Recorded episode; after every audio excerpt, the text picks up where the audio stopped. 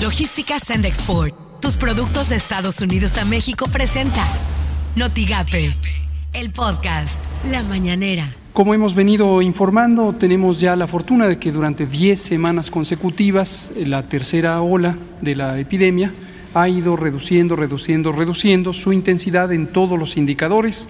Reitero el llamado a eh, universidades públicas, a directivos, maestros, alumnos, para el regreso a clases presenciales.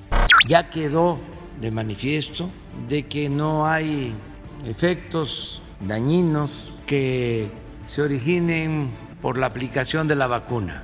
Al contrario, si se está vacunado, se tiene protección. Esto suena en Noticias MBS con Luis Cárdenas. Reacciones sobre el tema de Emilio Lozoya, ya lo platicaremos en un momentito más. Usted, bueno, pues lo escuchó, el presidente de la República no está muy contento.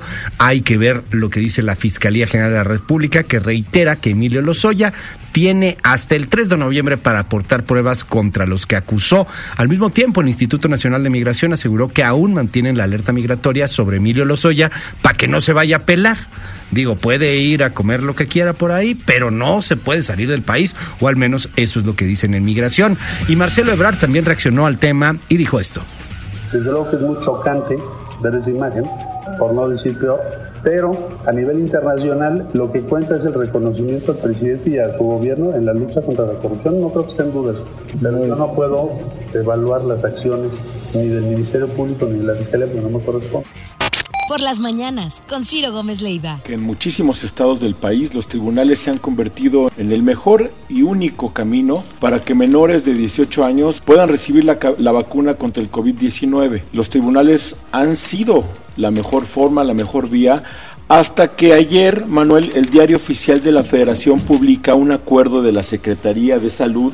Se instruye abstenerse de recibir promociones, demandas, juicios de amparo, emplazamientos, requerimientos judiciales, así como cualquier otra notificación, porque por razones de COVID, explica el diario oficial de la Federación, la Secretaría de Salud cierra sus oficialías de parte.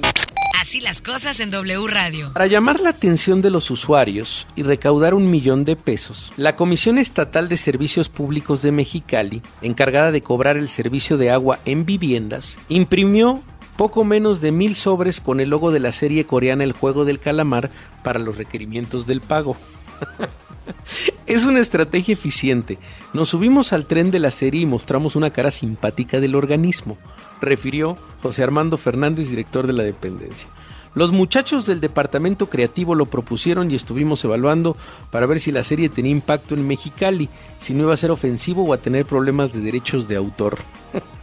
En esta ciudad se calcula que la cartera vencida de los clientes domésticos asciende a 400 millones de pesos, pero entonces recibes O sea, lo único que tiene es el pago como si fuera el, el, el Ah, círculo, el triángulo, el cuadrado del tarjetita, calamar.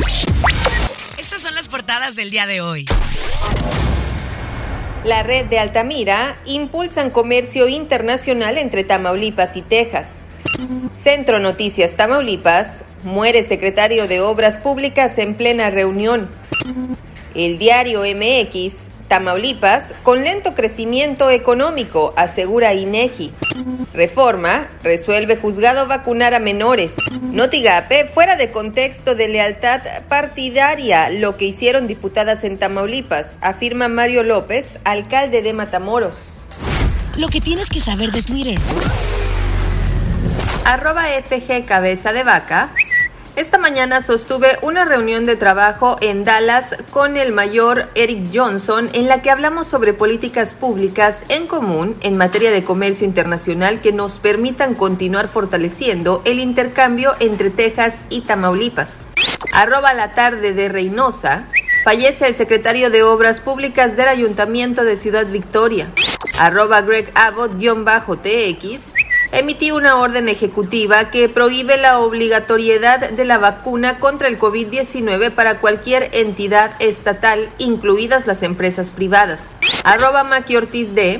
Agradezco la invitación a compartir mi ponencia de experiencias exitosas de un gobierno responsable al licenciado Humberto Cantú Ochoa, presidente del Consejo Binacional para el Fomento Económico de Reynosa, y al licenciado Martín Ansaldúa Garza, integrante de la mesa directiva de arroba Covifer R.